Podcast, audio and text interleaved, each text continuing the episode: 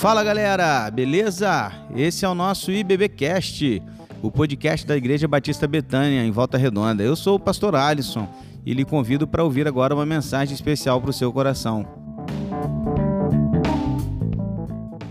E aí, será possível que essas duas palavras estejam na mesma frase? Felicidade e casamento? É impressionante como que as pessoas hoje enxergam o casamento de uma forma completamente descartável. Não é verdade? Hoje, na verdade, o casamento se tornou uma coisa assim banal, onde que eu posso estar casado hoje, amanhã não, e depois com outro e outra e por aí vai. E, e, essa questão do casamento hoje se tornou algo muito assim relativo, muito banal. As pessoas fazem o que querem com o casamento, como se o casamento fosse qualquer coisa. É, é impressionante como a gente costuma ouvir algumas coisas que até, é, assim, sabe, nos trazem um pouco de confusão quando a gente ouve. Por exemplo, a gente acaba ouvindo pessoas que dizem que se amam tanto, mas se amam tanto que decidiram terminar o casamento antes que o mesmo acabe. Eu fico assim pensando, cara, como assim? Outros ainda chegam a dizer que para continuarem vivendo uma vida feliz, eles decidiram se divorciar. Então, a gente, para a gente continuar sendo feliz, a gente abre mão do casamento pra, pela nossa felicidade e pelo nosso prazer.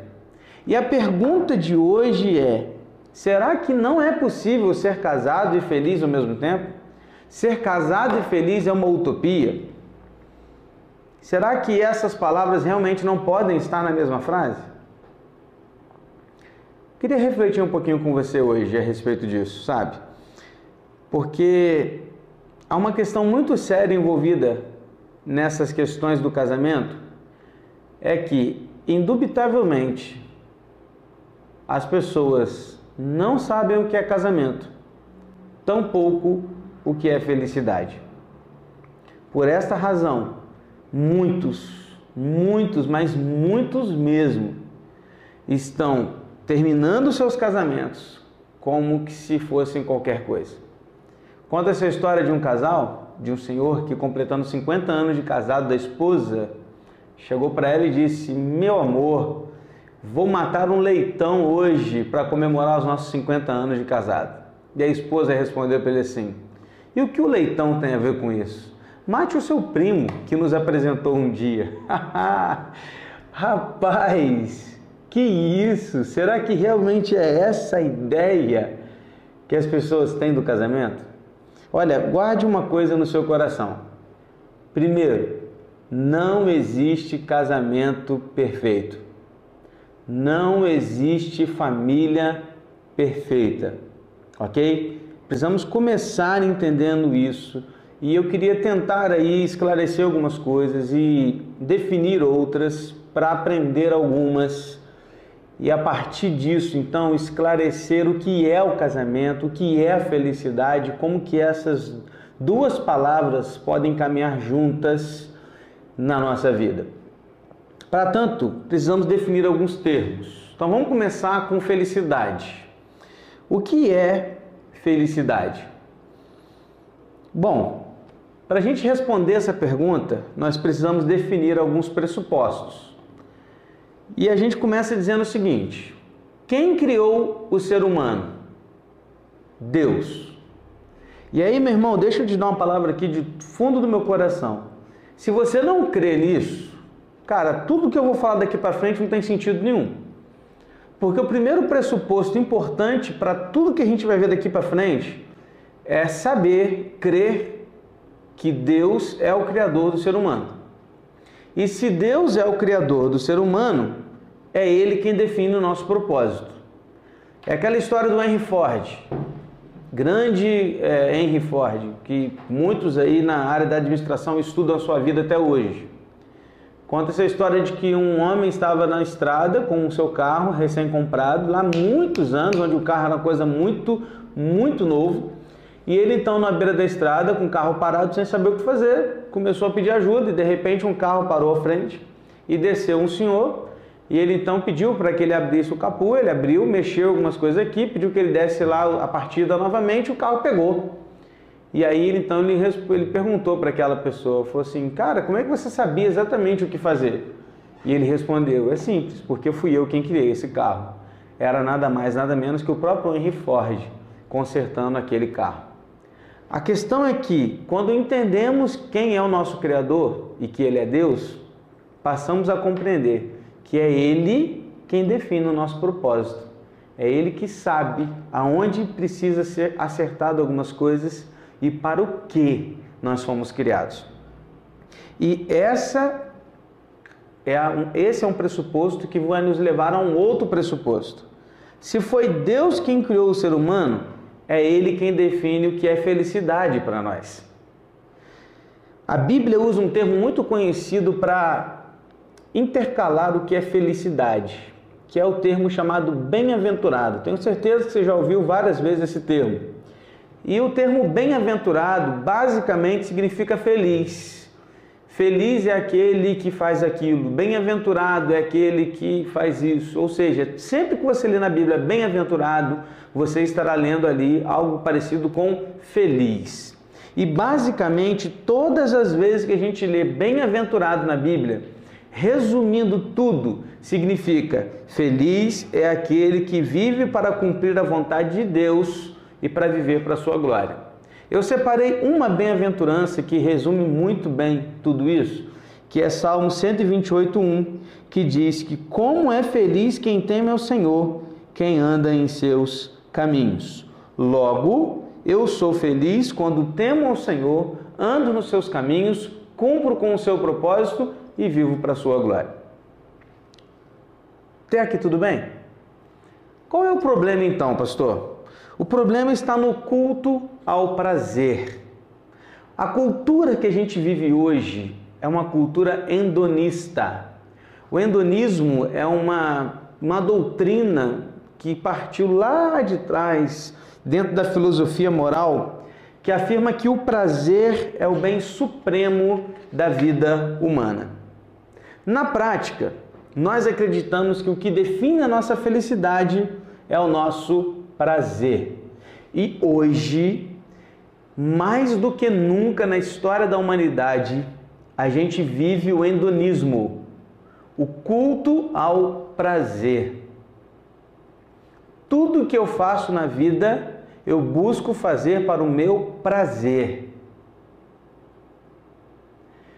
Logo, se o meu casamento já não mais me dá prazer, eu abro mão dele para que eu venha voltar a ter prazer com outro relacionamento ou nenhum relacionamento.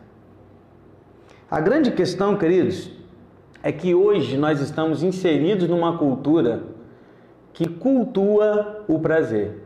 Para deixar isso muito claro para você, preste atenção em algumas coisas. Quando você procura algo na internet, por exemplo, logo em seguida o seu celular passa a te encher, encher de informações e de propagandas baseadas naquilo que você procurou. Sim ou não? Sim. O Google manda para o seu celular, ou para o seu computador, ou para o seu tablet, iPad, onde você acessa para o seu dia a dia, notícias das quais você mais procura saber. Se você é um cara que é atenado no esporte, o Google vai te mandar um monte de notícias de esporte. Se você é antenado em política, o Google vai te mandar um monte de política e mais. Ele vai selecionar aquelas que estão mais é, estão dentro do seu pensamento. Se você é um cara mais de direita ou mais de esquerda, você vai receber notícias da política baseado nessa, nessas premissas que você tem no, na sua mente. Ou seja, a internet ela está aqui para nos cercar com tudo aquilo que nos dá prazer. Ou você acha mesmo que a Netflix, a Google, o Instagram, o Facebook, eles adivinham o que você quer. Não.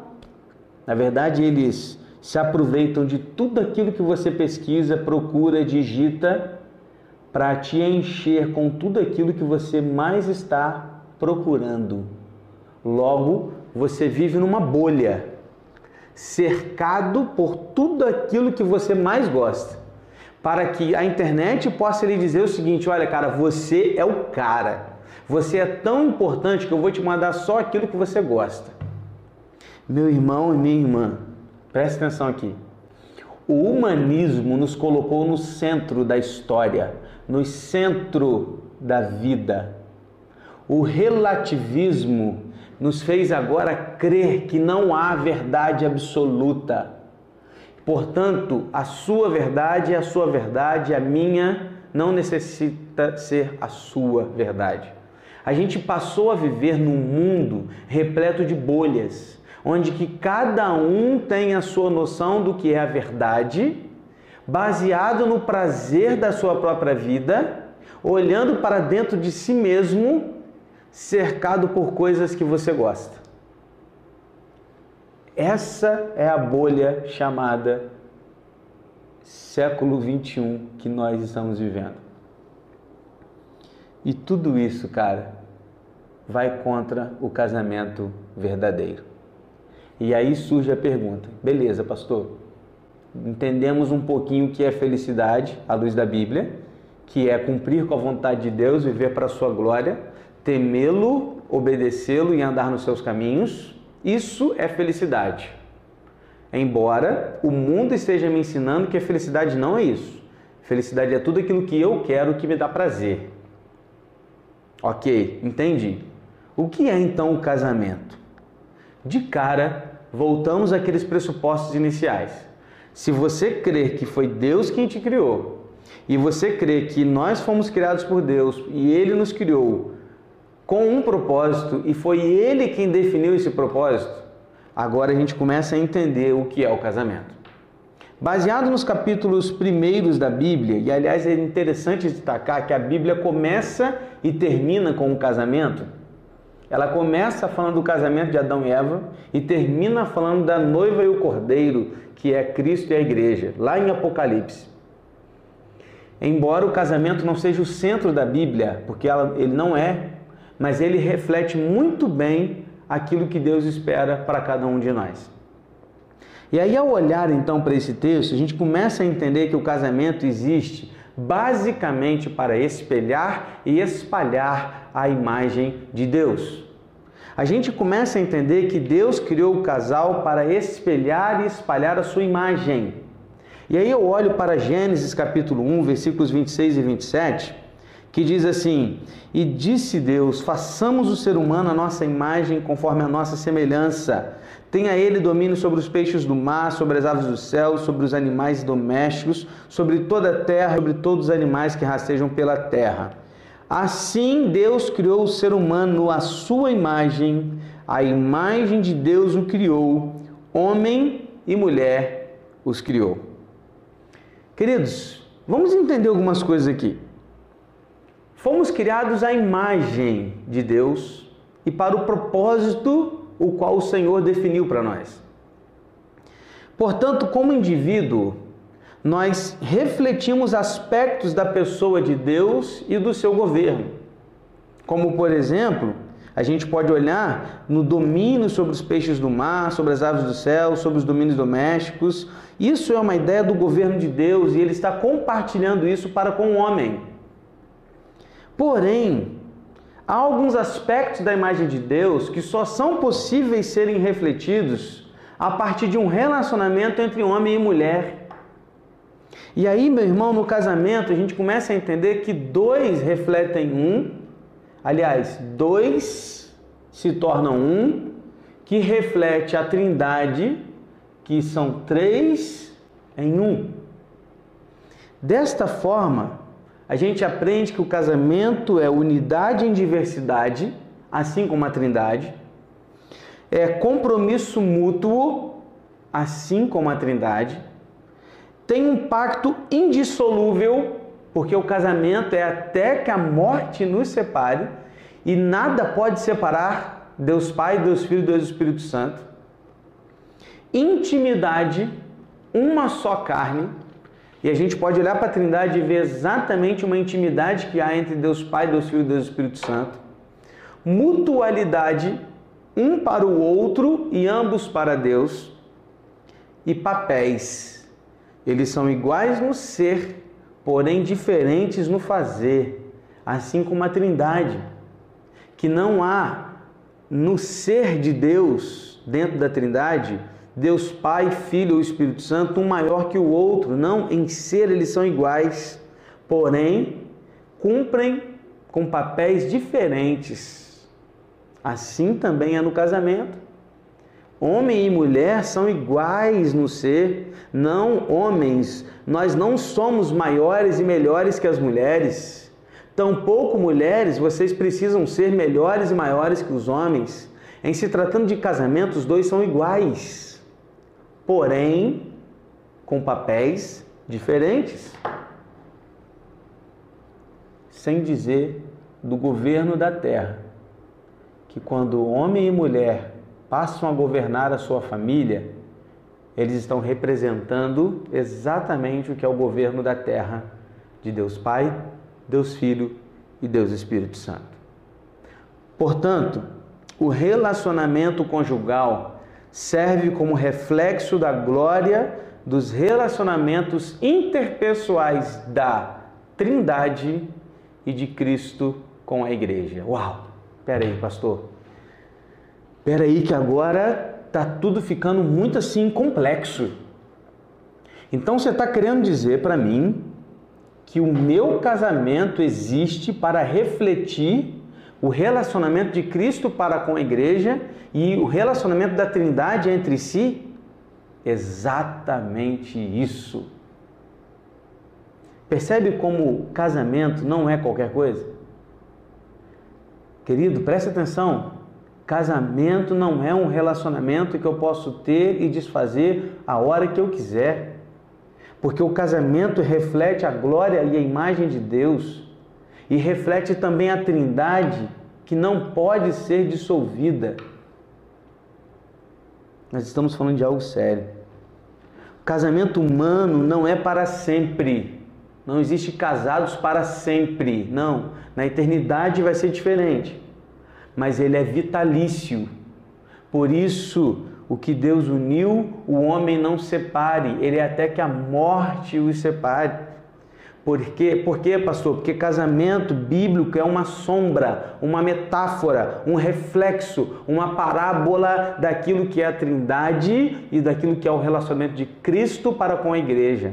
Quando as pessoas olham para os nossos casamentos, elas precisam ver no nosso casamento um reflexo daquilo que é o relacionamento de Cristo com a igreja, do amor que Cristo teve para com a igreja ao entregar-se por ela,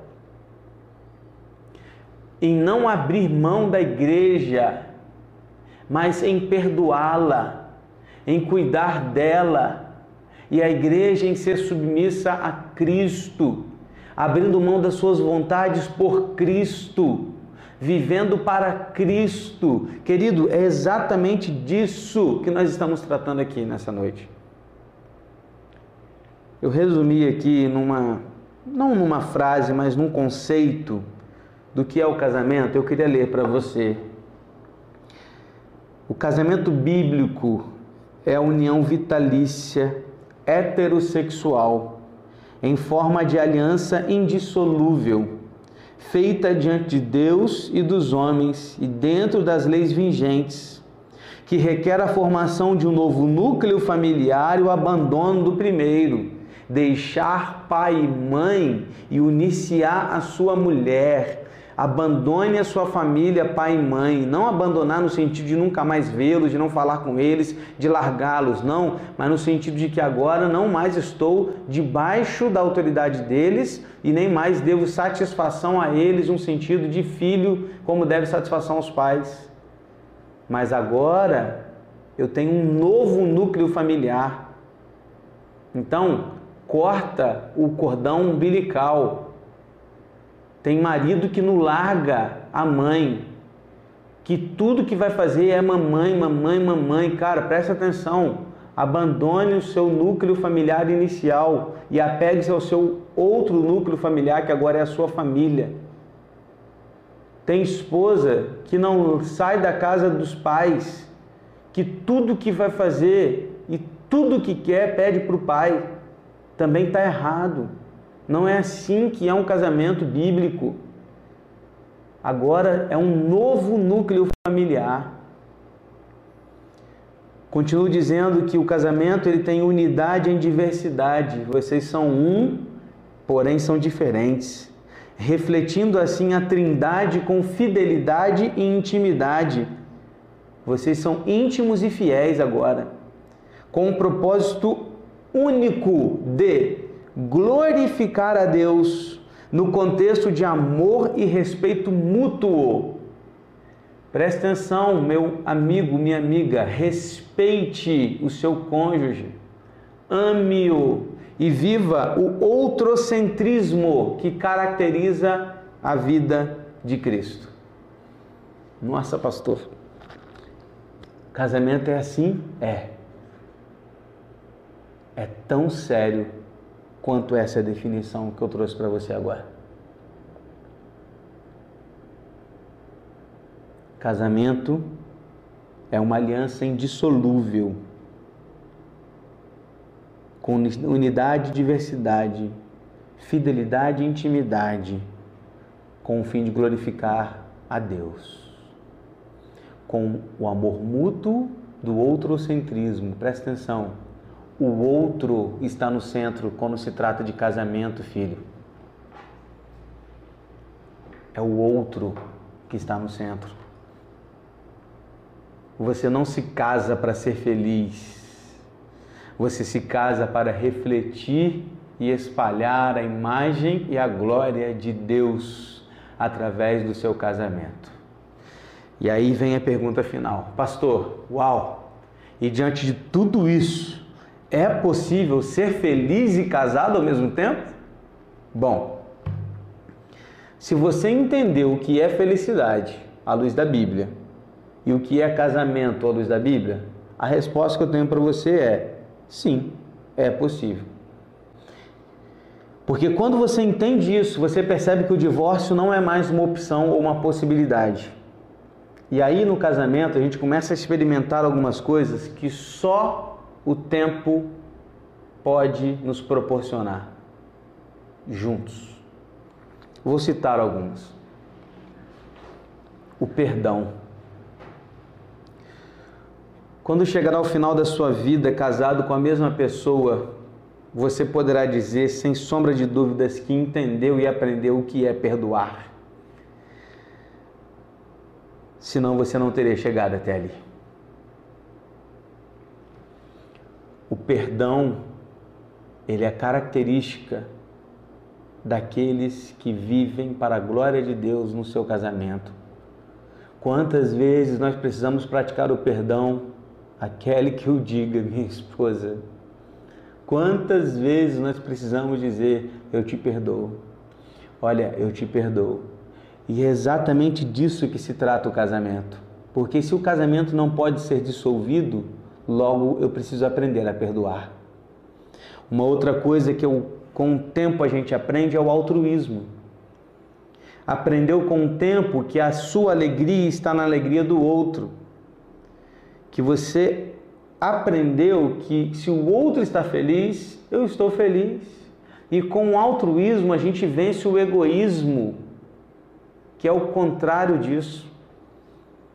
Outra palavra que se destaca com o casamento é a fidelidade.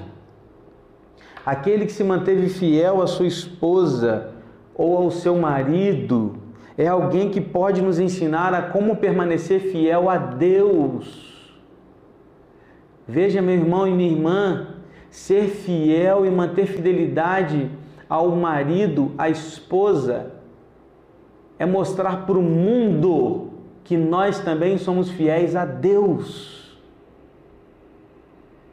É isso. Fidelidade. Outro ensino é que a gente passa a amar o relacionamento e não as coisas. É aquela velha história do senhor, um vovozinho já, que chegou junto com o seu neto, e o neto perguntou para ele qual era o segredo de estar casado mais de 50 anos. E o vô olhou para o netinho e disse assim: Ô oh, meu neto, você sabe por que, que o vovô está com a sua vovó até hoje?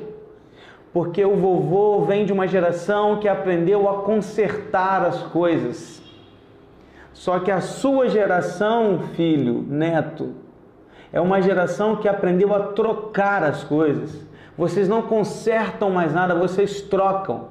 Se um celular estragou, você troca. Uma televisão estragou, você troca. A máquina de lavar estragou, você troca. No meu tempo, a gente consertava.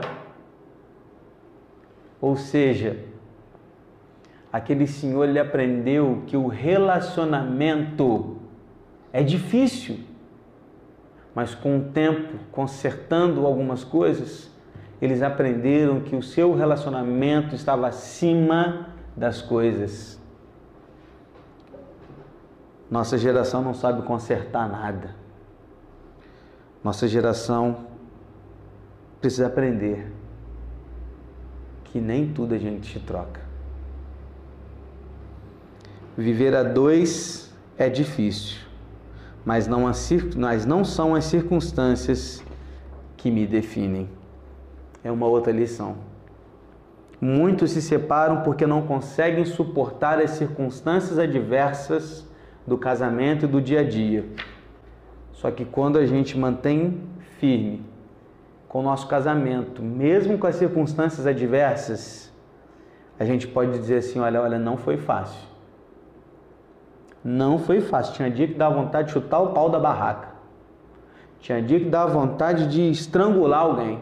Tinha dia que dava vontade de, sabe, de explodir, como muitas vezes explodimos mas eu não abro mão da aliança e do voto que eu fiz somente porque as coisas não vão bem. Sabe por quê? Porque tempos difíceis passam, mas o meu casamento pode durar até o fim da minha vida. Uma outra lição que eu quero trazer é que quando nós vivenciamos a felicidade e o casamento juntos, a gente pode dizer que a gente experimentou de forma ainda maior o valor do amor e da graça de Jesus Cristo, o Senhor. Por quê, pastor? Porque se o casamento reflete o relacionamento de Cristo com a igreja, a gente começa a entender bem mais como que Cristo precisou amar e quanta paciência Cristo precisou ter com a gente. É assim ou não é? Porque se o casamento foi e é difícil. Imagina quanto trabalho a gente não deu para Cristo como igreja. Afinal, somos sua noiva. É assim que a Bíblia nos define. Isso exalta e engrandece ainda mais a graça e o amor de Jesus por nós. Meu irmão, preste atenção. Quando você não abre mão do seu casamento, você continua firme até o final da sua vida você vai conseguir experimentar ainda mais o amor e a graça de Cristo pela sua vida, entendendo que o que Cristo fez por você foi muito, mas muito difícil. Portanto, eu lhe digo: é possível ser feliz e ser casado. Não é fácil, não será perfeito, mas é a vontade de Deus para nós. E se cumprir a vontade de Deus, nos faz felizes, logo, permanecer casado é característica da felicidade. Quero terminar com um texto que diz lá em Romanos 8, 38 e 39. E Paulo escreve assim: Porque eu estou bem certo de que nem a morte, nem a vida, nem os anjos, nem os principados, nem as coisas do presente, nem do porvir, nem os poderes, nem a altura, nem a profundidade, nem qualquer outra criatura poderá nos separar do amor de Deus que está em Cristo Jesus, nosso Senhor. E você vai falar assim, pastor, o que esse texto tem a ver com casamento? Ah, se nada disso aqui pode nos separar como igreja do amor de Deus em Cristo Jesus, e o meu casamento reflete esse relacionamento, assim também deve ser o nosso relacionamento. Se nada disso pode nos separar de Cristo, nada disso pode ser motivo para a nossa separação no casamento. Exceto a morte, porque esta sim nos separa. Diferente da Igreja de Cristo, que nem a morte será capaz de separar-nos. Meu irmão e minha irmã, casamento não é diversão. Casamento não é brincadeira. Então, se você ainda não se casou, preste atenção. Escolha bem. Baseado na palavra. Escolha o seu próximo, o seu cônjuge a partir dos princípios bíblicos. Porque não existe perfeito. Esquece, o príncipe encantado não existe. A princesa não existe. O que existe são pessoas humanas cheias de defeitos e pecados, querendo acertar e melhorar cada dia para a glória de Deus. Não me venha com essa de que nos separamos porque nos amamos. Isso é desculpa.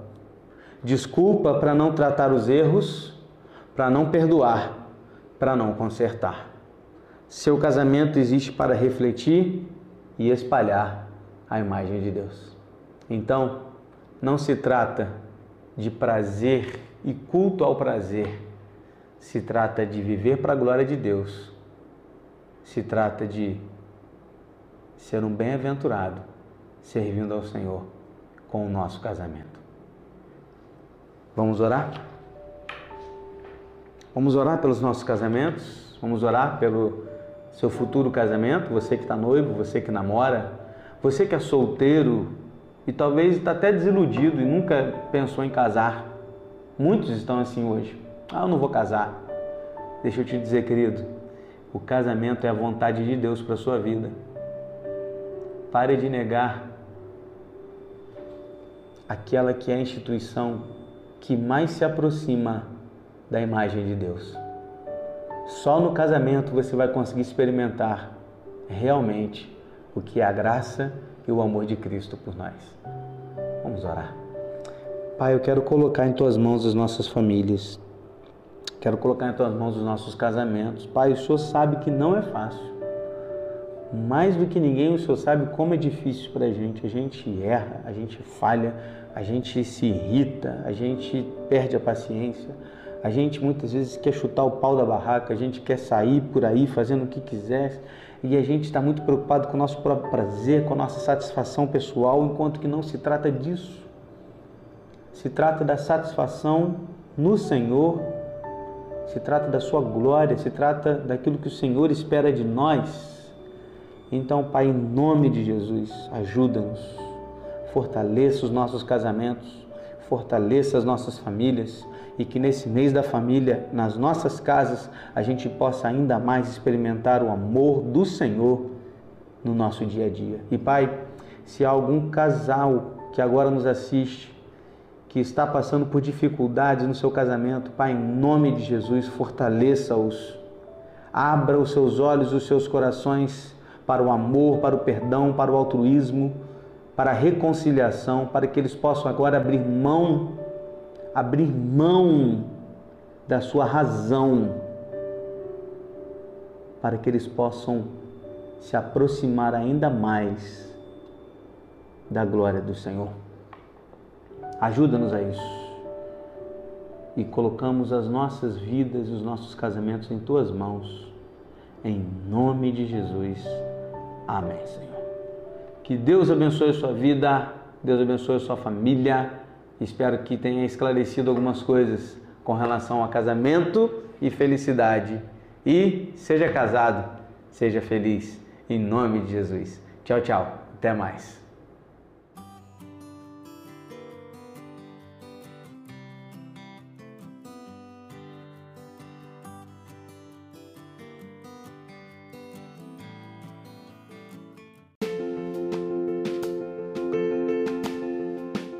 E esse foi o nosso podcast de hoje. Siga nossa igreja nas redes sociais e compartilhe também esse podcast com mais pessoas. Venha nos fazer uma visita na Rua Manuel Bandeira, número 53, São Luís, Volta Redonda, Rio de Janeiro. Um abraço e até mais.